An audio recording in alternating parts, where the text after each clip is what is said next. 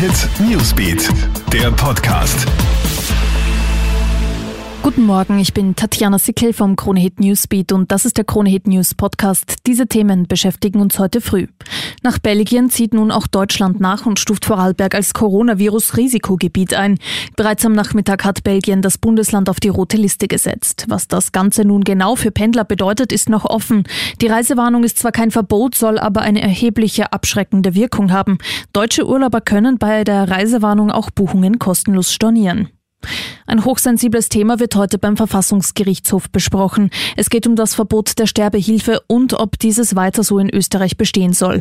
Vier Antragsteller, darunter zwei Schwerkranke und ein Arzt, wollen die Strafbarkeit der sogenannten Tötung auf Verlangen und der Mitwirkung am Selbstmord kippen. Weil das in Österreich verboten ist, weichen Betroffene oft ins Ausland aus, zum Beispiel in die Schweiz.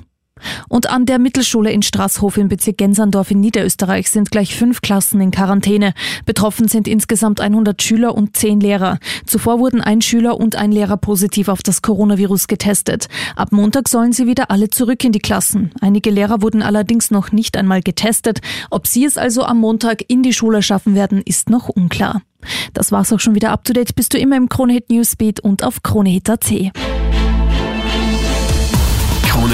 Newsbeat, der Podcast.